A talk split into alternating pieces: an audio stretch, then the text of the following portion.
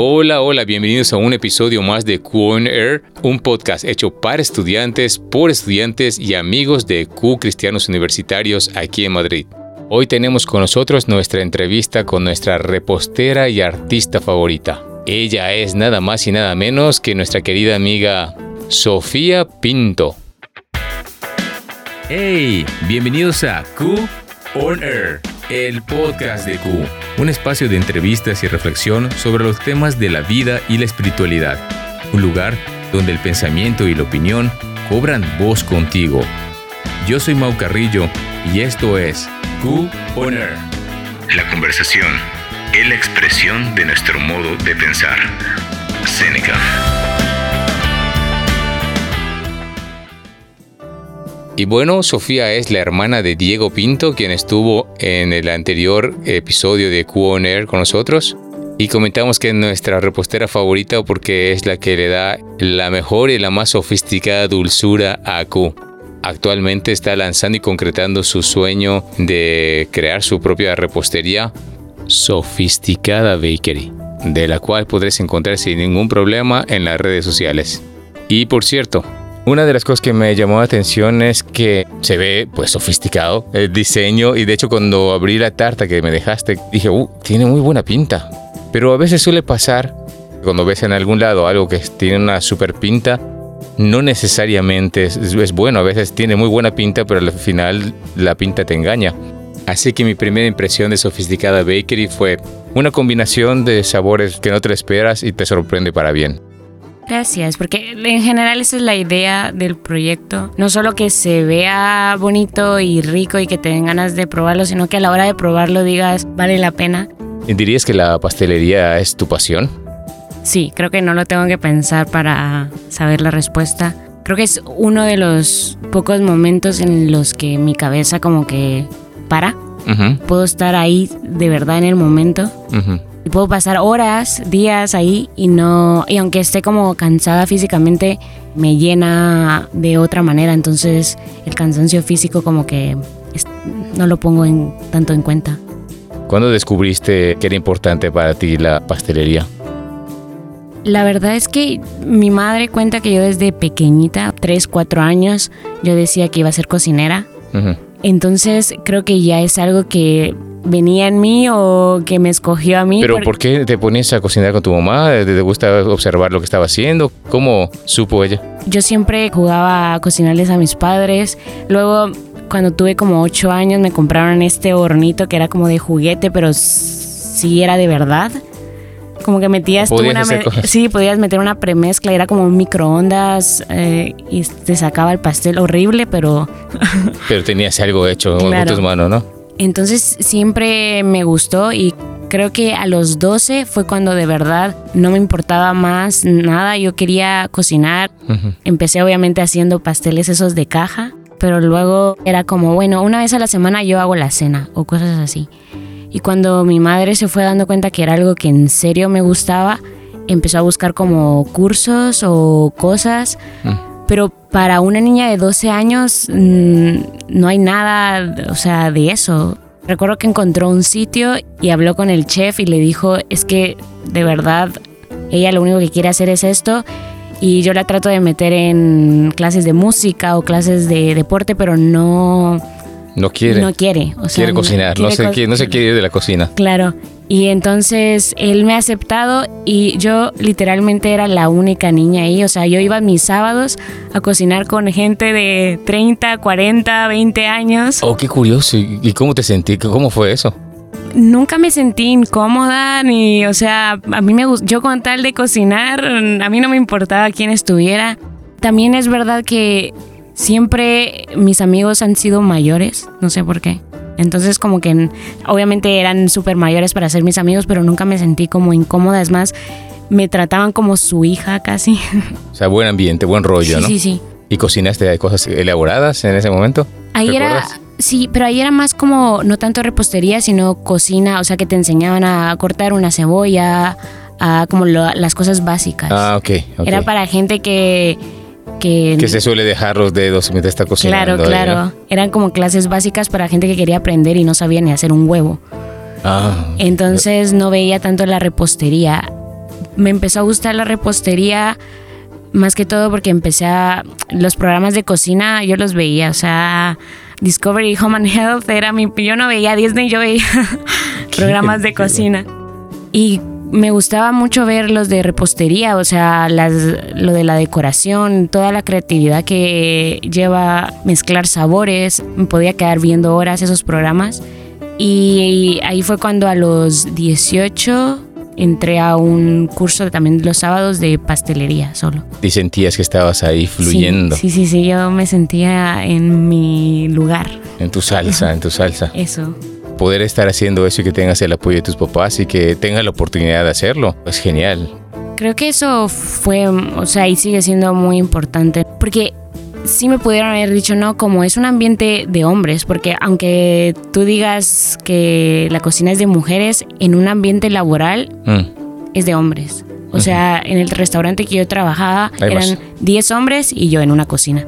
Cuando yo me gradué, digamos, del colegio y entré a una universidad a estudiar artes culinarias, todos los profesores eran hombres. Y, o sea, es un ambiente de hombres en general. ¿Cómo te sentiste? ¿Cómo describirías ese ambiente? Bueno, el ambiente me refiero tanto a estudiar y después de ya de trabajar y estar en un ambiente de cocineros. Cuando yo estudiaba, es verdad que los estudiantes éramos mitad mitad. Los profesores eran hombres, pero habían mujeres y hombres eh, estudiando y la mayoría eran también mayores, o sea, de mi edad no habían muchos. Hmm. Eh, pero nunca me sentí como fuera de lugar ni incómoda. ¿Y fue la misma sensación cuando comenzaste a trabajar? Cuando empecé a trabajar y habían 10 hombres en una cocina, al principio sí era un poco intimidante, ¿no? Porque la mayoría eran como súper altos, llenos de tatuajes, por lo menos yo nunca me he sentido discriminada o como que me hayan hecho sentir incómoda. Sí hay comentarios y habían pláticas entre ellos que yo decía, madre mía, los hombres están fatal. Al final... Aprendiste a conocer más a los chicos. Sí, sí, sí. Y también, no sé si me ha ayudado que yo solo tengo hermanos hombres. Entonces yo nunca me sentí como incómoda o así como no sé hablar con los hombres. Creo que eso me ha ayudado. Yo me imagino que sí te habrá ayudado. Y oye, Sofi, eh, ¿arte culinario es lo mismo que gastronomía? Porque yo no estoy seguro. Sí, sí, sí. Solo digo arte culinario ahora porque cuando yo digo gastronomía, la gente dice astronomía y yo no. Entonces ahora le he cambiado el nombre porque en inglés en teoría se llama culinary arts. Y ves todo tipo de cocinas, ¿no? ¿O qué? ¿En qué se especializan? Claro, Creo que en todos los sitios son iguales eh, porque la base viene de Francia. Entonces todas las salsas madres que les dicen o las técnicas vienen de Francia. Creería que en cualquier parte del mundo se empieza estudiando por eso. Ya me está dando hambre, ¿eh? nada más de imaginarme esos platos súper bien elaborados y ricos. Al estilo cordon bleu. Uy, qué rico. Eh, bueno, entonces tú llegaste a España con tu preparación, con tu pasión ahí desde pequeña y cómo ha sido enfrentarte a un nuevo paradigma, a una nueva realidad aquí en España. ¿Qué, qué ha sido para ti todo esto? ¿Cómo ha sido? Honestamente para mí fue una muy buena oportunidad porque cuando yo he venido a España y empecé a buscar trabajo, fue como todo nuevo, ¿no? O sea, fueron muchos cambios a la vez. Me fui de casa de mis padres, me independicé a los 19, 20 años. Estaba viviendo en una ciudad donde la única persona que conocía era Diego. ¿Tu hermano? Sí, sí, sí. Y tenía que buscar trabajo. Me recuerdo que empecé a enviar currículums, pero fue pasando el tiempo y no encontraba nada y decía yo, creo que tal vez tengo que bajar un poco mis expectativas o buscar en sitios más simples y empezar un poco así. Y tampoco encontraba nada, no era que habían pasado meses, habían pasado como un mes, pero yo estaba frustrada. Terminé enviando como 1500 currículums como loca. wow. ¿Y cómo ibas tomándote todo esto? ¿Cómo lo ibas asimilando? Parte de mí no creía que fuera capaz de trabajar en un restaurante porque, si vamos a ser completamente honestos, yo empecé la carrera pero no la terminé. Y como yo me mentí eh, en la licenciatura, que eran cuatro años, cuando yo quise como homologar o cambiarlo al técnico, no me dejaron, aunque la licenciatura eran más clases. Pero realmente has estudiado más que un técnico. Claro, pero en físico yo no tengo para demostrar. Ya. Entonces sí iba con esa piedra tal vez o como cosita en el corazón de decir cómo me van a creer porque también cuando a mí me veían era como, pero tú eres mayor de edad. entonces eso también afectaba mucho, o sea, porque quiera o no, la primera impresión es cómo te ve la gente, cómo te percibe, entonces eso afecta mucho. He sido un poco insistente también. Entonces esto que nos has contado sobre la piedra y sentimiento en tu corazón por no tener tu título, ¿cómo, cómo fue evolucionando en este primer trabajo en España? No es para tirarme flores, cuando yo empecé ahí, eh, era un restaurante que estaba empezando desde cero. Todos éramos nuevos, nadie se conocía entre sí. Y me recuerdo que entramos como 12 a la cocina y a mí me han puesto como ayudante de cocina. En la parte de arriba yo no tocaba platos en sí, sino que yo, eso, hay que cortar una cebolla, la cortaba, hay que limpiar, hay que... ayudante. Y hubo una vez que tenían como ya su grupo formado de abajo, digamos el que estaba en el pase de fuegos, el de salado y la de dulce. Y la de dulce, no sé si se enfermó o qué pasó, pero no llegó. Y entonces el segundo de cocina me dijo ese día, bueno, no hay de otra, ponte tú en, lo de, en el pase de dulce y yo te voy ayudando, vamos viendo cómo lo sacamos. Y yo, ok, le dije. Recuerdo que saqué el primer plato y llegó el gerente en ese momento y dice, así es como tienen que salir las cosas. Ah, wow. Sí, sí, sí. Pero no sabía que eras tú. No sabía que era yo. Y entonces le dijo, pensó que lo había hecho el segundo de cocina y le dijo que tú, has, tú que has hecho esto, muéstrale a los demás cómo se hace. Y él solo se quedó y me y dice, yo no fui, fue Sofía. Oh, qué bonito. Sí, sí, sí. Y desde ese momento a mí me dejaron en pase de dulce y yo de ahí no me, no me cambiaron hasta que yo me decidí irme. O sea, tú le dabas el remate a los... Sí, sí, sí. Al final... A la comida dulce. Eh, ah, sí, al final yo... Que había un montón de cosas. Claro. Pero para mí fue no alimentar mi ego, sino darme cuenta que, que sí, un título es importante, pero no porque no lo tengas, no al final la impresión y la experiencia lo, lo terminas demostrando, ¿no? Exacto, y las ganas creo que es lo más importante, ¿no? Porque cuando haces algo con amor, se nota. Es muy bonito también todo lo que estás comentando. Es producto de tu pasión desde pequeña que has canalizado, ¿no? También me gusta ver cómo alrededor de tu sueño, alrededor de tu pasión, alrededor de lo que tú haces hay gente que te está apoyando y hay gente de Q que te está apoyando. Está Doris, está Cristina, me parece, no sé quién más, pero qué, qué bonito ver ese apoyo y ver que tienes a tus ángeles ahí acampándote alrededor. Creo que eso es lo importante, porque si fuera por mí, por mi propia cuenta y que estuviera yo sola, yo creo que ya lo hubiera dejado. Porque en verdad han habido momentos en los que he llorado, llorado y he dicho, ya no quiero, ya no puedo, me busco un trabajo normal y ya. A veces como que no veo las cosas como claras, como que pierdo el ánimo, ¿no? Y el otro día lo hablaba con Diego, creo que él me reafirme que todo está bien Ahora lo que ha pasado es que le he contado este sueño, en teoría una desconocida, porque a Chris la conocí por Doris en julio y la invité a Q-Creative y a la segunda vez que fue nos fuimos a tomar algo, le conté, porque ella es artista, estudió diseño y hace esculturas con arcilla.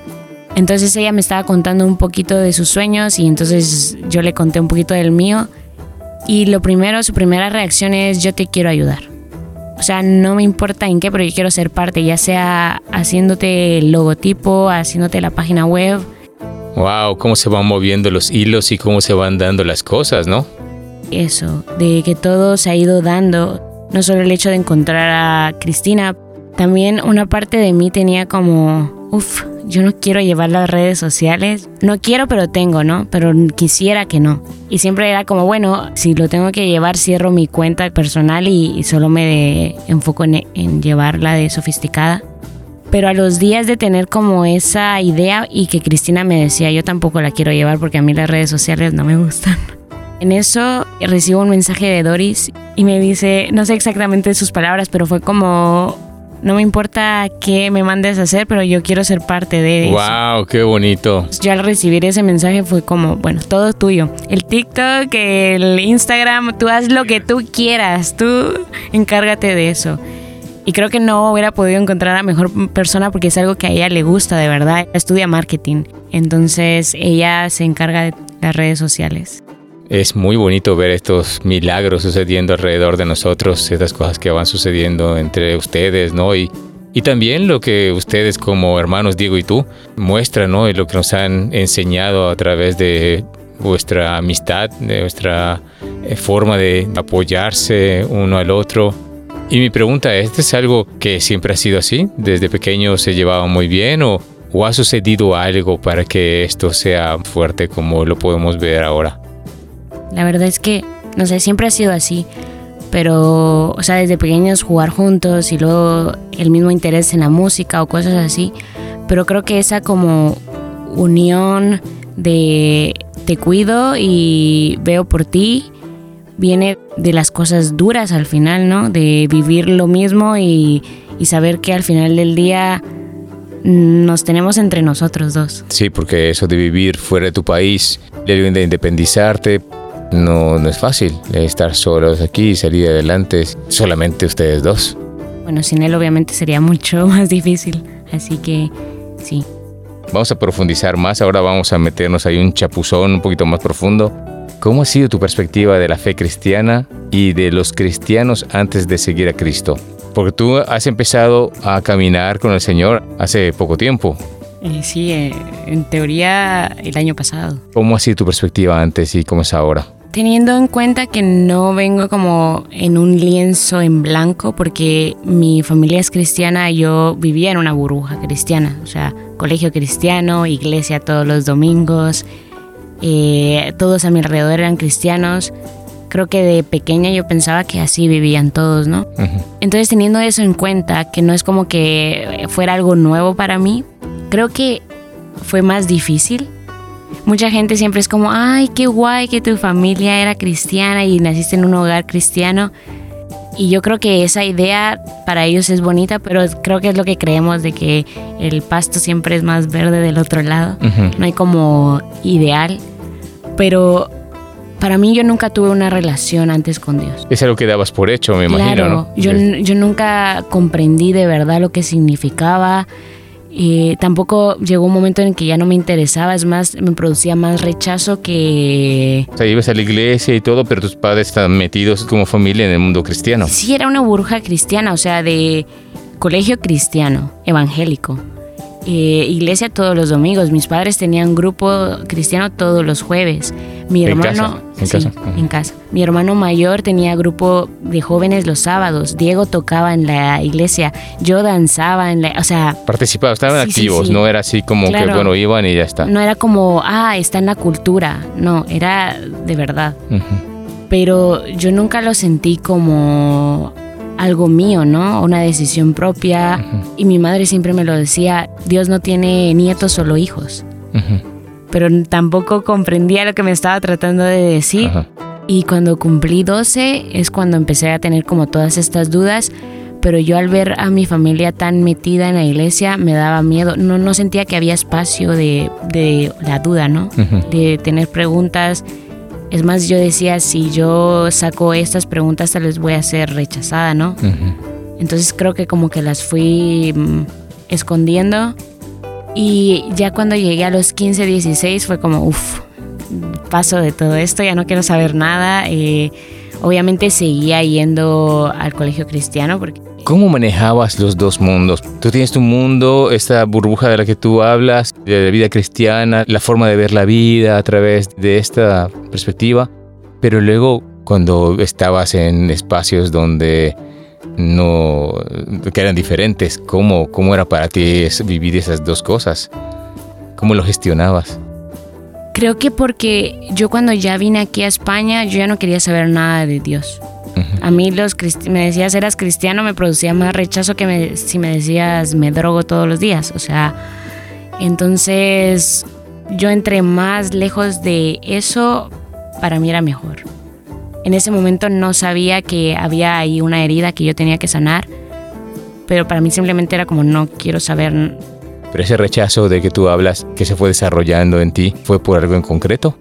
Fue un, creo que un cúmulo de cosas sobre todo en la cultura latinoamericana que la religión está tan metida y no es de verdad una relación, sino es al final religión, ¿no? Entonces de tanto machismo, homofobia, como que tanto odio hacia otro grupo de personas. Mm. Como en mi colegio habían comentarios de gente cristiana, hijos de pastores, que yo decía, ¿cómo? O sea, yo no soy cristiana, pero, al, pero sé historias y Jesús si está aquí no actuaría así y creo que estaría con esa persona antes que contigo, ¿no? O sea, entonces yo no podía como comprender ciertas actitudes a lo que de verdad estaba en la Biblia. Sí, no había coherencia, no había como Muy hipócrita. Obviamente yo no era tampoco perfecta, pero para mí era como prefiero no decir que soy cristiana y ser una buena persona, entre comillas, que decir que soy cristiana y hablar mal, como que catalogar pecados, no como, ah, este pecado es peor que este. Eso no lo entendía. Y creo que también, no sé si por cosas que yo he vivido, pero no es que me han hecho más débil, pero sí me han hecho más sensible a otras personas. Aunque yo no esté pasando lo que tú estás pasando, esa empatía está ahí, ¿no? me pongo en tu lugar y si yo estuviera, te trato como yo quisiera que tú me trataras si yo estuviera en tu lugar. Más humana, ¿no? En ese sentido. Claro. También que hayan tantos tabús. Ayer justo lo hablábamos con Pam y David y Benny, porque yo les decía, sí, está bien, ustedes creen que la educación sexual no debería de existir porque es algo que se debe enseñar en casa, pero es que en la mayoría de casas, sobre todo en Latinoamérica, eso es tan tabú que no se habla y que también perjudica, ¿no? Entonces, no, para mí no es que, ay, antes era mejor porque no se hablaban como de tantos estos temas, de, de esta forma tan fea, porque produce esto, pero es que antes no se hablaba de, de nada, ¿no? Al final te terminas enterando en la calle me imagino llegas al matrimonio o llegas en el momento que tienes que vivir la sexualidad o en la juventud que ya estás con las hormonas, ¿cómo lo manejas? Puedes estar muy desorientado. Claro, o sea, a mí también en casa de eso no se hablaba, era como pecado, ¿no? Y en el colegio menos, si era un colegio cristiano, cualquier mención de eso era como eh, castigado. Y entonces yo creo que yo me fui enterando también por amigas, ¿no? Lo que decía Juanito y lo que decía no sé qué, y luego el internet. Mm. Que también las dos opciones no son las mejores para aprender sobre eso, porque está distorsionado, ¿no? Sí, hay ¿Qué te puede enseñar un niño de tu propia edad? Claro. Porque al final vivimos en este mundo. No es como que de verdad, por ser cristianos, podamos meternos en una burbuja y vivir en nuestra propia. En, nuestro mundo. propio mundo, claro, donde todo es arcoíris. Claro, y que ya no sentimos lo mismo que los demás, no, experimentamos las mismas ya no somos humanos. Ya no somos humanos, exactamente. Entonces creo que todo eso. Y de yo tener una idea de Dios y de que Él no cumpliera esa idea, entonces yo decir, no, no existe. O sea, si no es así como yo lo quiero, ¿para qué? Como, sí, poner a Dios en una caja y como no recibir lo que yo pensaba que tenía que recibir o que Él me tenía que dar o que Él me debía, entonces, como me has fallado, ¿no? O sea, he pasado por todo esto, entonces no existes, porque si dices que soy tu hija y que me cuidas, ¿por qué ha pasado todo esto? Al final, sea como sea, tenías una idea de Dios, como dices tú, a la forma en la que tú lo formaste. O sea, eso nos pasa a todo mundo. Al final tenemos una idea de Dios y cuando no responde a esa forma que tenemos de Él, pues se nos viene abajo todo y decimos, pues esto no, no lo puedo seguir o no, en el fondo no, no, lo puedo creer. Y te frustra, te entristece, te desmoraliza. Sí, y le, como que cuando no reconoces todo eso, como que en lugar de tristeza, yo siento que para mí fue como rechazo, ¿no? Yo a los 17 años, Diego se fue a estudiar a Estados Unidos. Mm. Y yo dije, esta es mi oportunidad y y les dije a mis padres, yo ya no voy a la iglesia. Porque ya tenía yo igual un tiempo y les dije, es que yo llevo un tiempo yendo a la iglesia, pero no voy a la iglesia porque yo me quedo afuera con mis amigos o me voy a la librería, porque yo ya no podía. Entonces a los 17 años dejé eh, ir a la iglesia. Luego empecé en la universidad y ya como que mi círculo fue cambiando y ya no era esta burbuja cristiana ya te fuiste liberando poco a poco, ¿no? Entre comillas, sí, sí, sí, sí. Para mí fue como, pero creo que la liberación como tal no la sentí hasta que vine aquí a Madrid a vivir sola y fue como, uff, soy libre. En ¿Y qué pasó cuando te encontraste libre? Cuando ya empezaste a vivir eso. ¿Qué sentiste? ¿Sentiste raro? ¿Sentiste haber sentido.? Bueno, yo quiero saber.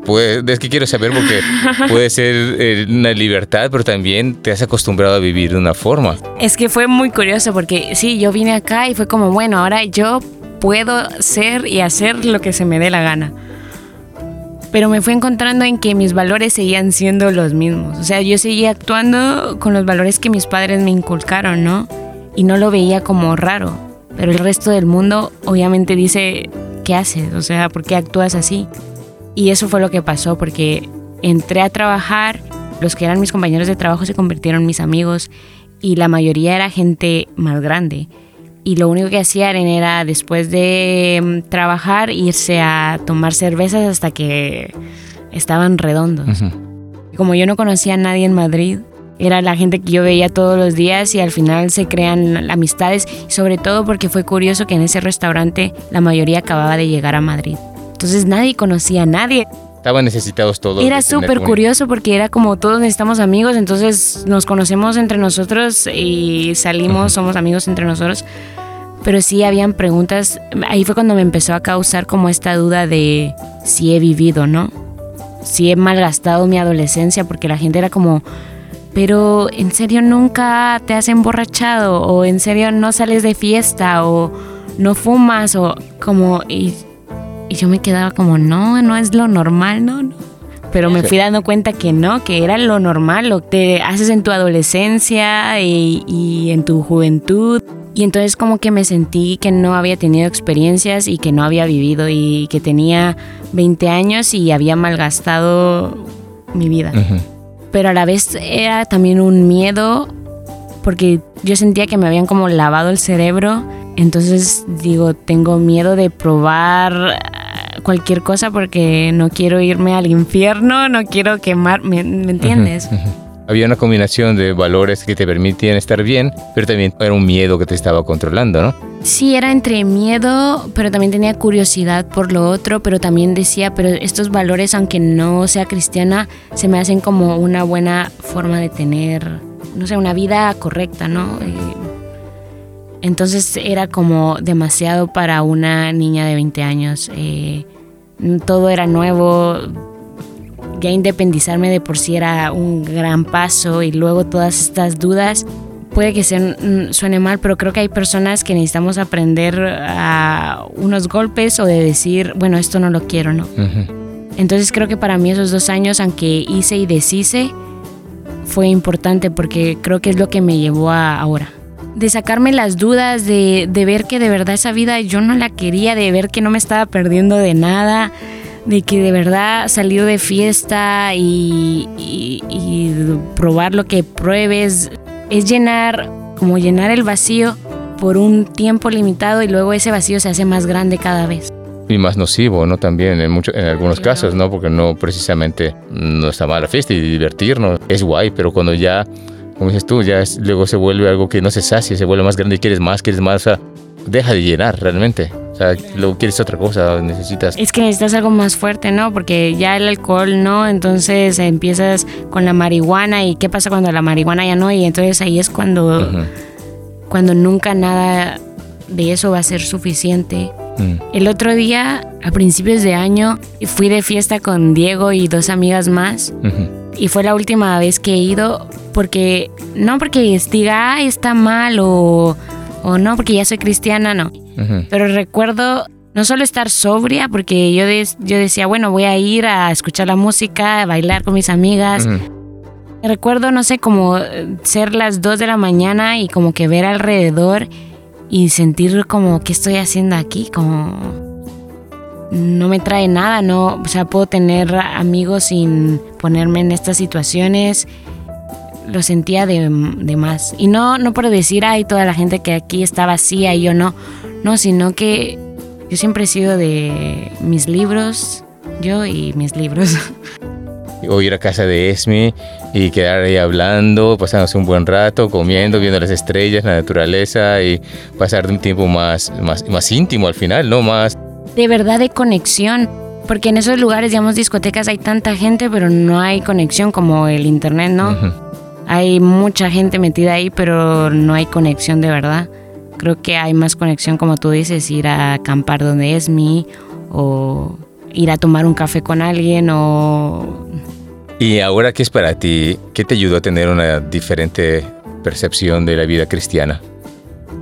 Yo creo que yo llegué a, querer ir a la iglesia porque yo empecé terapia y ahí fue cuando yo me di cuenta que había algo que sanar. Entonces para mí era como esa curiosidad de... Bueno, el psicólogo no te habrá dicho vete a la iglesia. No, no, no, mi psicóloga era budista en realidad. Creo yo, porque me decía cosas que, que, sonaban, a, eso. Pero yo llegué a la conclusión, tal vez algo que ya sabía, pero que no quería aceptar, que por lo menos tenía que sanar eso para no tener ese rencor ahí, o sea, no tanto porque quiero ser cristiana, sino porque quiero como de verdad darle la oportunidad de conocer gente cristiana, porque Q, yo empecé viniendo a Q y no era cristiana. Entonces a mi percepción ya había cambiado un poco. Porque si no, yo no, si yo no me hubiera sentido cómoda y no me hubiera gustado, no hubiera regresado a Q. ¿Cuál fue tu primera impresión de Q? Para mí fue un shock, un shock total, porque yo me recuerdo que yo estaba con Sam y Jimmy y ellos no me dijeron nada, solo me dijeron, ¿quieres ir a ver una, una película a casa de unos amigos. Y yo de, claro. Y yo entro, te veo a ti, a Alba, no entendía muy bien si era la casa de Sam y Jimmy, no sabía qué estaba pasando. No sabía si iban a haber más, más personas, ¿no? Claro, luego yo entro y hay un montón de chicos, agarro comida, me siento en el sofá y pones tú cristianos universitarios y yo, ¿dónde estoy metida? ¿Dónde, ¿Dónde me he metido? Dije, para mí era como, no sé, mm, obviamente no puedo parar e irme, pero, pero estaba como a la defensiva de qué va a pasar. Pero nada, o sea, creo que me he sentido muy bienvenida como en casa. Tiene mucho sentido que digas todo eso después de lo que, de lo que has contado, ¿no? De, de cómo has vivido tu percepción anterior del cristianismo y todo esto. Y luego te encuentras como que estás metido en una casa y luego cómo salgo corriendo de aquí, cómo escapo de, de, esto. Sí, sí, sí, fue, fue un poco raro y también ver luego como porque había visto las botellas, o sea, me recuerdo tener un vaso de vino y como ver cerveza, entonces para mí era como, ¿qué está pasando? Era todo muy raro para mí porque en Latinoamérica, o sea, creo que la cultura del alcohol es muy diferente, ¿no? Porque no es eso de, bueno, vamos por una cerveza. La gente que toma, toma en serio. Toma bien, toma. Claro, no toma medias, ellos se dedican a tomar. Entonces, no profesionales. entonces para mí como que no le entendía, cristianos, alcohol. Ya, y es que hay que aclarar esta parte. El tema del alcohol aquí en España, el tema de tomar, bueno, tampoco es que tuviésemos llena la mesa de, de alcohol, sino que había ahí, alguien había traído una botella de vino o una cerveza y así se compartía y habían refrescos y como suele ser, a veces sí, a veces no. Pero la cultura aquí, la gente bebe en las universidades puedes comprar tu cerveza incluida en la comida. En el McDonald's puedes comprar tu cerveza incluida en tu combo y en tu, en tu pack o lo que sea. Pero si vienes de otra cultura y si vienes de Latinoamérica y tienes también sobre todo la idea que el alcohol es algo que no está bien visto, pues te puedes quedar con los ojos cuadriculados como te pasó a ti. Claro, claro. Pero me he sentido muy en casa, muy cómoda y como que encontré eso, ¿no? porque ya venía de nueve meses de lo único que hacía de ocio era salir con mis compañeros de trabajo mm. a tomar. Entonces tu perspectiva del cristianismo, de la comunidad, es algo que ha ido cambiando. Poco a poco, o sea, empezó con ustedes un poco, creo que ustedes fueron sanando cosas que yo tal vez tenía ahí ni... Fuimos tú, uno de tus primeros shocks seguramente. Claro, claro, pero creo que el hecho de que ustedes me aceptaron y que yo en un principio dije, o sea, me la paso bien con ustedes, pero no quiero saber nada de Dios y ustedes no fue como, bueno, entonces ya no puedes venir o, o no me, en lugar de machacarme, creo que me recibieron con más cariño y aprecio y, y eso para mí fue como muy importante porque poder estar en un grupo en el que tal vez tus ideas son muy diferentes, pero igual son válidas. ¿Alguna vez pensaste o desarrollaste alguna otra manera de practicar tu espiritualidad? Creo que sí, y también por eh, como cuando empecé yendo a terapia, como que llegó un punto, no sé si es normal, pero a mí me pasó como que me empecé a cuestionar otras cosas o a empezar a hacerme preguntas como ¿qué más hay? o ese tipo de preguntas que uno tiene como a los 12, 15, pero que yo como que había dejado en el fondo por decir no sé dónde preguntar, porque sé que la respuesta va a ser que el cristianismo es la única vía y todo lo demás es pecado. Entonces creo que esas preguntas como que volvieron a surgir y empecé como a investigar de todo y a leer un poco de todo, menos, porque yo era como, bueno, cualquier cosa es válida menos ser cristiana.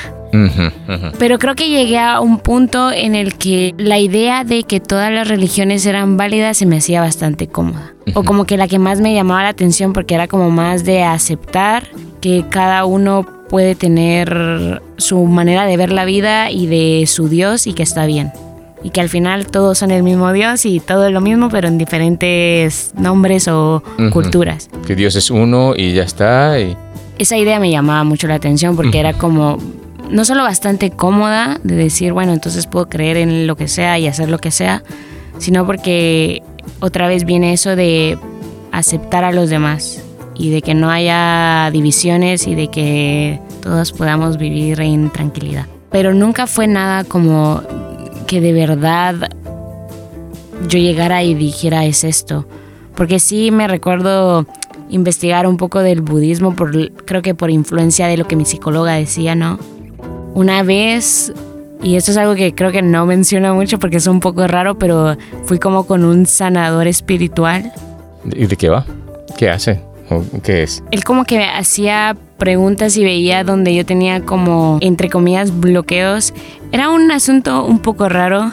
Él creía, él decía que esto no es nuevo, pero no, obviamente la relación de tus padres es la que más influye porque es tu primera, no, no de tus padres, pero de tus primeros cuidadores, digamos. En mi caso, mis padres, ¿no? Pero es la que influye tus demás relaciones y como cómo te percibes a ti mismo y a los demás, ¿no? Claro, entonces él como que me hacía preguntas y como que iba viendo dónde yo tenía como muchos fallos. Al final yo dije, esto no tiene sentido, o sea, se me hace como muy demasiado eh, New Age este movimiento, ¿no? De los chakras y la sexualidad es como súper importante porque es donde la raíz de todo. Me decía también cosas muy raras. Él tenía también esta idea, ¿no? De que su Dios era el mismo Dios de todos, de que no había diferencia entre él y un como pastor o cosas así. Eran cosas muy raras.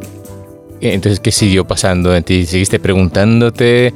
¿Seguiste analizando? ¿Practicaste de otra forma o...? Sí, era un tema constante, sobre todo con mis amigas cercanas, pero creo que llegó un punto en el que ya como que nada de verdad tenía... No sentido, porque si tú dices, bueno, también ser cristiano no es muy racional, podríamos decir. Mm. Pero nada que, como que de verdad me convenciera. O al menos me, me llevara a la tranquilidad de, por lo menos, si no es real, no pierdo nada. Llegaste hasta el punto en tu fe en el que te bautizaste, en la fe cristiana, pero ¿cómo lo has entendido antes de seguir a Jesús y cómo fue eh, tu entendimiento de darte ese paso de bautismo? A mí me bautizaron cuando yo tenía 15 años, pero en ese momento yo no entendía de verdad qué significaba. O sea, sabía que era algo que los cristianos hacían y era como más si te bautizas sos salvo, ¿no? Era más como una condición, si no te bautizas no eres salvo o algo así. Claro, pero yo en general para mí no hubo un cambio, no fue como, bueno, ah, no significa nada ni siquiera. O sea, yo seguí con mi vida normal, solo fue un chapuzón. Eh, entonces... Y quedar bien y al final sentirte bien, me imagino, con tu familia, con la iglesia, con...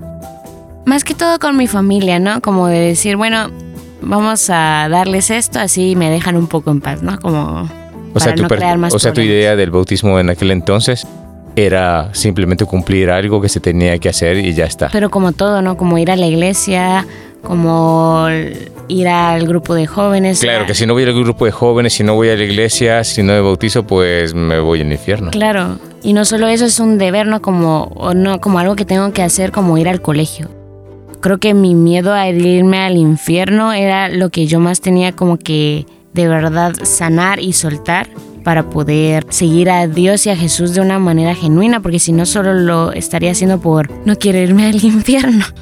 por miedo, sí. Cero amor, cero... bueno, al final del miedo te puede llegar a controlar de una manera negativa mm, y llegar a nublar tu juicio también. Mm.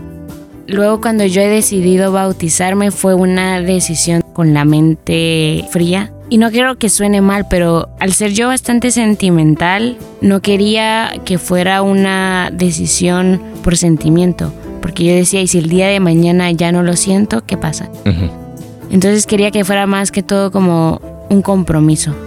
Algo que yo había decidido y que cuando pasara X o Y, yo volver a ese momento y decir, lo he decidido.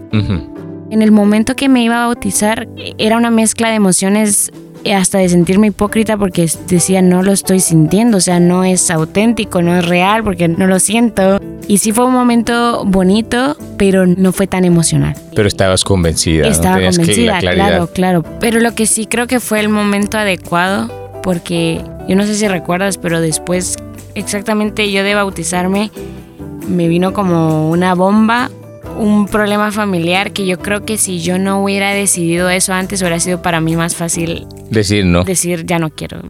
¿Y crees que eso te ayudó a afrontarlo mejor, el hecho de haber tenido un poco más claridad de la fe para afrontar la situación familiar que te ocurrió? Creo que sí. Fue más fácil lidiarlo en el momento porque sí estaba pasando algo grave, pero yo tenía menos ansiedad que si no estuviera agarrada a Dios. Eso sí lo noté mucho. Mm. Si yo hubiera estado en esto sola, no sé si lo hubiera podido afrontar. Mm.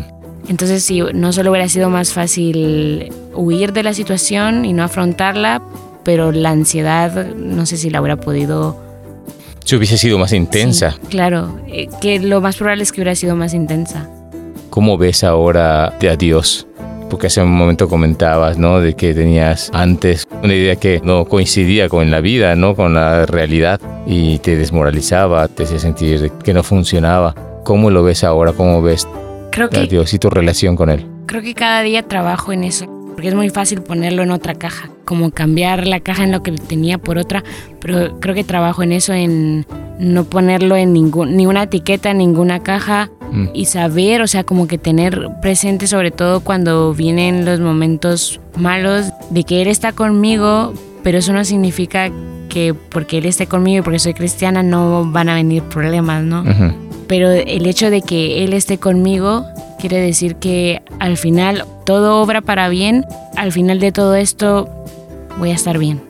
O lo puedo pasar con más tranquilidad, digamos. Mm. Yo sí estoy bastante segura que la incertidumbre que tengo ahora en general en mi vida, yo no estaría aquí tan tranquila si no lo tuviera él. Antes, no sé, dependía de alguna pastilla para dormir, para la ansiedad, para la depresión, pero siempre creo que tendría que depender de algo, ¿no? Y ahora depende de, Dios. Que es tu paz en ese sentido, que es tu paz ahora mismo. Claro, sí, y creo que mi relación con él ha cambiado porque ahora creo que mi relación es más fuerte con él por ese mismo hecho de que yo puedo llegar un día y decirle, estoy enfadada contigo. De ser completamente sincera, ¿no? Como lo serías con una relación humana, ¿no? De, hay conversaciones bonitas, pero hay conversaciones también feas. Y creo que ahora soy bastante sincera, como más sinceridad. Más transparencia. Sí. ¿Hay algo que te haya costado más creer o incorporar en tu vida de la fe cristiana? Yo diría que varias cosas. Hay algo que todavía me cuesta cuando llego a un grupo, digamos, de personas nuevas, sobre todo si no son cristianos, como que yo no menciono mucho mi fe, esa parte de mí, como que prefiero que me conozcan primero y luego como hablar de eso y creo que está muy mal. Como que me pongo del otro lado, ¿no? De yo cuando no era cristiana y conozco a alguien cristiano es como, como que hay una imagen, y no sé si por el internet, como cuando te digo las feministas y tú piensas en un grupo exacto de feministas, pero que no es la mayoría, pero que tú tal vez lo ves porque eh, están más en el internet o hacen más ruido. Y siento que pasa mucho con los cristianos, ¿no? Sí, y con cualquier cosa, pero en este caso los cristianos igual, escuchas cristianismo o evangélicos así y te vienen a la mente las cosas que ves o has escuchado y como las noticias, no precisamente te vienen las mejores noticias a la mente, te viene lo peor. Claro, siempre como que tenemos lo peor en mente. Entonces con gente que ya me conoce para mí fue muy fácil compartir mi fe y mis cambios. Mm. Lo otro que me cuesta ver las cosas tan blanco y negro porque hay como muchas ideas y creo que todavía estoy tratando de, de poco a poco porque siento que obviamente soy nueva en esto. Porque quiero que mi relación con Dios de verdad sea sincera. Y obviamente mm, no voy a cambiar la Biblia y hacerlo a mi manera y como me convenga. Y hay cosas que son bastante claras. Pero a la vez yo siento que con muchas personas no hay que ir como que mm, poner tu verdad, ¿no? Y como... Imponerla. Claro, imponer tu verdad y, yo sé que la verdad los hará libres y es importante y no azucarar las cosas y lo que es es, pero siento que a veces hay que cuidar más el corazón de la persona y a la persona que tratar de restregarle lo que tú sabes que es verdad, ¿no? Entonces creo que eso me cuesta y no quiero ser como que no soy ni fría ni caliente, mm, tampoco, pero como que me cuesta... ¿Fría y caliente en qué sentido? Hay un término, yo no sé si está en, español, pero hay un término que es como lukewarm Christian, como cristiano templado, que es como no es cristiano de verdad porque azucara las cosas, o, porque hay un versículo, ¿no? De que si no sos frío ni caliente, Dios te va a te, va, te va a escupir, te, va a desechar, como, como que tomase algo y, bueno, no está frío ni caliente, te, te desecha. De, ese versículo viene el término lukewarm Christian, entonces tampoco quiero estar en esa categoría, pero sí siento que me cuesta mucho poner la verdad sobre delante. Sé que es importante, pero creo que hay casos mm. en los que tener la verdad no, no es la importancia, ¿no? En ese momento no es importante ganar el debate o tener razón o hacer que todos crean lo que tú creas, sino más bien cuidar el corazón de la persona. Yo creo que es algo muy bonito porque es algo que, aunque pueda malinterpretarse, y es una pena que pueda malinterpretarse, que hay quienes podemos llegar a pensar, no hablo de mi fe y entonces estoy avergonzado de Dios y por eso no hablo pero realmente hay momentos en los cuales hablar y momentos en los cuales no hablar, depende del contexto y no te vas a poner a hablar de Dios en medio de una situación que no tiene nada que ver o presentarte directamente, soy cristiano, pues, que, ah, pues está bien, yo soy médico, yo soy esto, yo soy, pero ¿quién eres tú? ¿Tú quién eres? Creo que ese tipo de ideas, ese tipo de versículos, si no las entiendes en el contexto correcto, puedes llegar a creer una cosa que te puede ser un extremo hasta en eso. Conociendo el corazón de Dios te puede ayudar a entender hasta ese tipo de versículos que son un poco complejos y que puede decir, bueno, es que tengo que ser blanco o negro, como dices tú. Y esa es una parte difícil. Hay momentos en los que no vas a hacer cosas que van a dañarte a ti o van a dañar a otra, otra persona o que van a dañar tu relación con Dios. Pero hay momentos en los que tienes que considerar también así como Cristo consideró y como Dios considera nuestros corazones, Él sabe qué cosas puedes hacer y qué no puedes hacer y conoce por qué tomas las decisiones. Dudo mucho que el Señor quiera que todo el tiempo estés hablando de Él, pero tu corazón esté apartado de Él, que realmente estés disfrutando de una relación con Él, en la cual estés confiando, que estés siendo real con Él y que estés, a pesar de que te cueste, yendo atrás de a pesar de que caigas, a pesar de que te alejes, volviendo a Él. Otra cosa es que puedas estar todo el tiempo con Dios en la boca, hablando y hablando y hablando y tengas un corazón que le da igual, que está templado, no está ni frío ni caliente, pero simplemente demuestra para los demás que está, que está bien, ¿no? Y Dios puede decir, pues yo no quiero eso, te quiero tu corazón de una manera genuina y completa porque yo le voy a dar mi temperatura y le voy a quitar la tibieza lo voy a perfeccionar. Sí, exacto. Y creo que a veces también las acciones dicen mucho más que las palabras y la gente se da cuenta. Porque yo he tenido amigos que, que han visto mi cambio y, y, me preguntan y me dicen, pero ¿qué has hecho? Creo, creo que la única respuesta es que tengo a Dios en mi corazón, o sea, y ahí es cuando yo digo, si te soy completamente honesta, es exactamente cuando en mi trabajo las cosas habían complicado bastante y yo estaba de ya no aguanto esto y me junté con un amigo que tenía como meses de no verle y me dijo así como es que te veo diferente, me dijo, o sea, te ves de verdad feliz o tranquila y me preguntó como que qué ha cambiado en mi vida y yo le dije que si era completamente honesta era porque le había entregado mi vida a Dios. Y entonces ahí empezamos a hablar de eso. Pero creo que a veces no hace falta, como tú dices, ir con el Jesús por la boca y, y machacar tanto eso, porque la gente, sobre todo a tu alrededor, se va a ir dando cuenta. Como cuando empiezas, no sé, a hacer ejercicio, la gente a los meses se va a ir dando cuenta que hay un cambio en ti, ¿no? Lo mismo. Así es, así es. Cuando empiezas a estirar y estirar tu corazón, cuando el Señor empieza a ensanchar tu corazón, cuando empiezas a estirar tu cuerpo se nota tienes más elasticidad y cuando el Señor empieza a ensanchar tu corazón, a estirar y ensanchar tu corazón, eso también se va notando, lo vas notando tú y lo va notando la gente. Porque hay cosas imposibles para hacer por nosotros mismos y una de esas es tener ciertos cambios que a lo mejor hemos estado luchando durante toda nuestra vida o muchas partes de nuestra vida y viene Dios, entra en nuestro corazón y hace el cambio que ha sido imposible para ti. Bueno, voy a cambiar un pelín el tema porque tengo curiosidad sobre algo. De los tiempos de reflexión de Q que se hacen semanalmente los bíblicos, ¿qué es lo que disfrutas? De verdad, miran hasta el último detalle para compartir y me, me parece muy curioso porque el otro día Paula dijo, ¿saben qué significa esta palabra? No recuerdo muy bien la palabra, pero es algo que tal vez uno lo lee y no le pone como que tanto cuidado, ¿no? Y te enfocas en otras cosas. Entonces, cuando le toca a Paula o a Andrea, de verdad lo estudien y vean hasta el último detalle que quieran compartir. Me gusta de verdad estás estudiando la Biblia. ¿Y qué pensabas de eso antes? O sea, ¿te imaginabas en algún momento estar ahí pasando tiempo con gente estudiando la Biblia? Es imposible, ¿no? Eh, sobre todo antes, porque antes a veces era como obligación, entonces yo abría la Biblia y leía, pero leía algo y era como, mm, no entendí nada. Está en chino esto. ¿Qué es, eh. ¿Qué es esto? Sobre todo a mí que siempre me ha gustado leer mucho. Eh, sí, o sea, se habían libritos como las historias de Noé y esas eran bonitas, pero de ahí de verdad leer la Biblia no lo había entendido hasta ahora. Y ahora tiene un sentido diferente para ti, ¿no?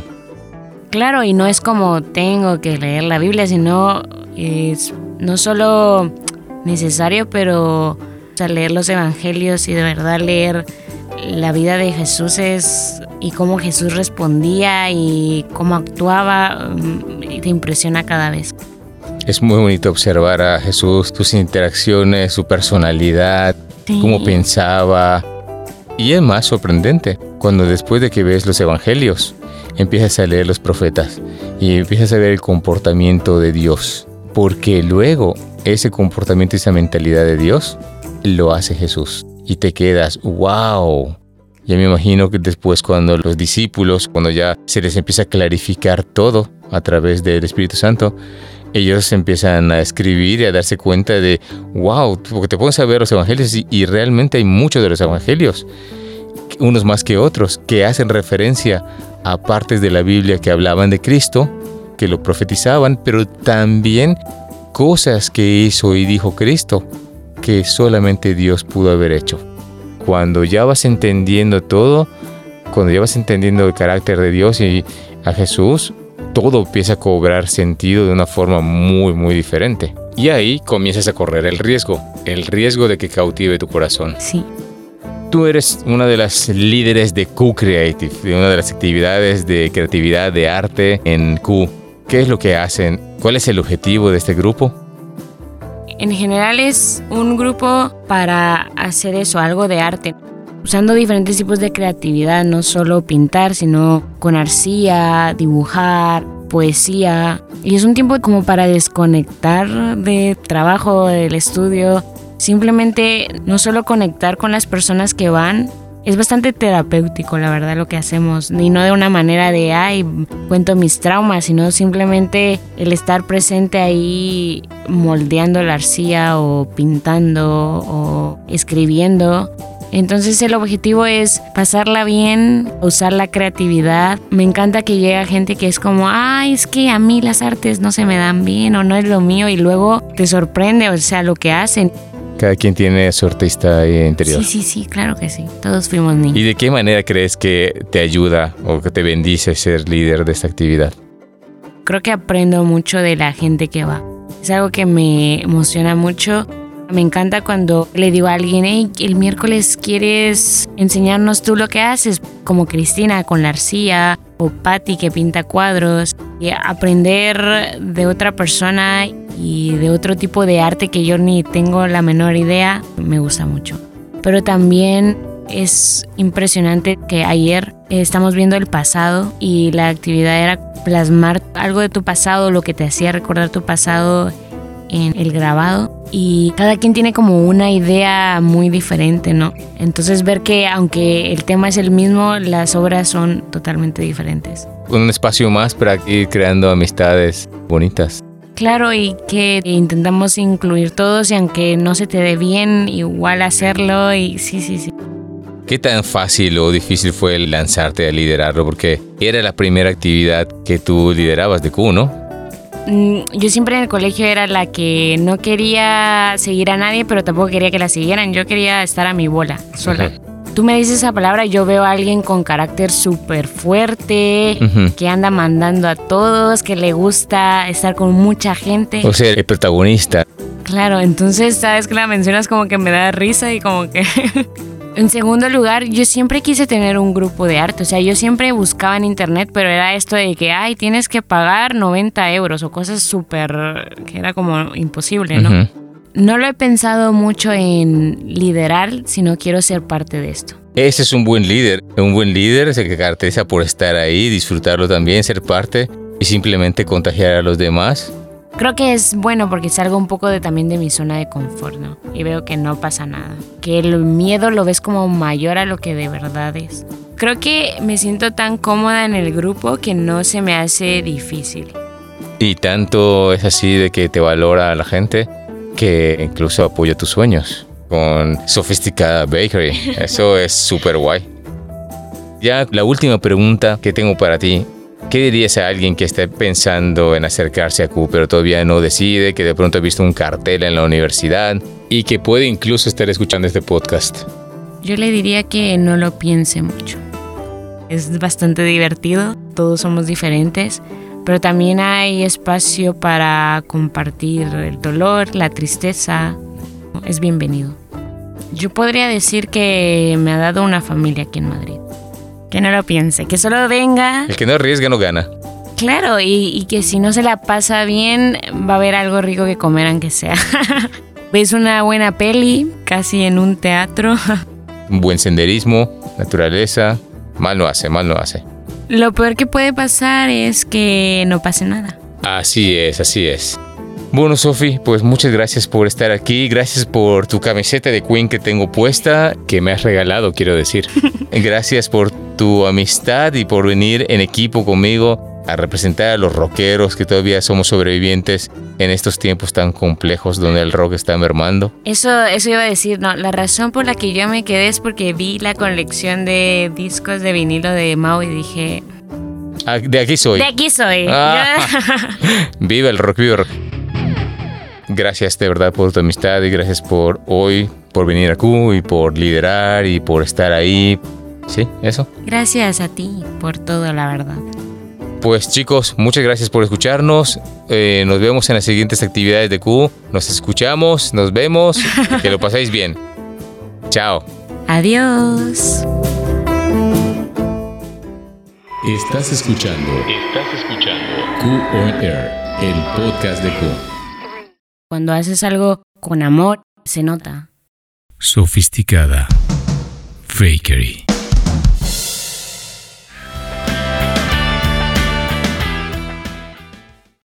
Yo sí estoy bastante segura que la incertidumbre que tengo ahora en general en mi vida, yo no estaría aquí tan tranquila si no lo tuviera él. Os dejo la paz, mi paz os doy, una paz que no es la que el mundo da. No viváis angustiados ni tengáis miedo. Os he dicho todo esto para que, unidos a mí, encontréis paz. En el mundo tendréis sufrimientos, pero ánimo, yo he vencido al mundo. Jesucristo, Evangelio del Apóstol Juan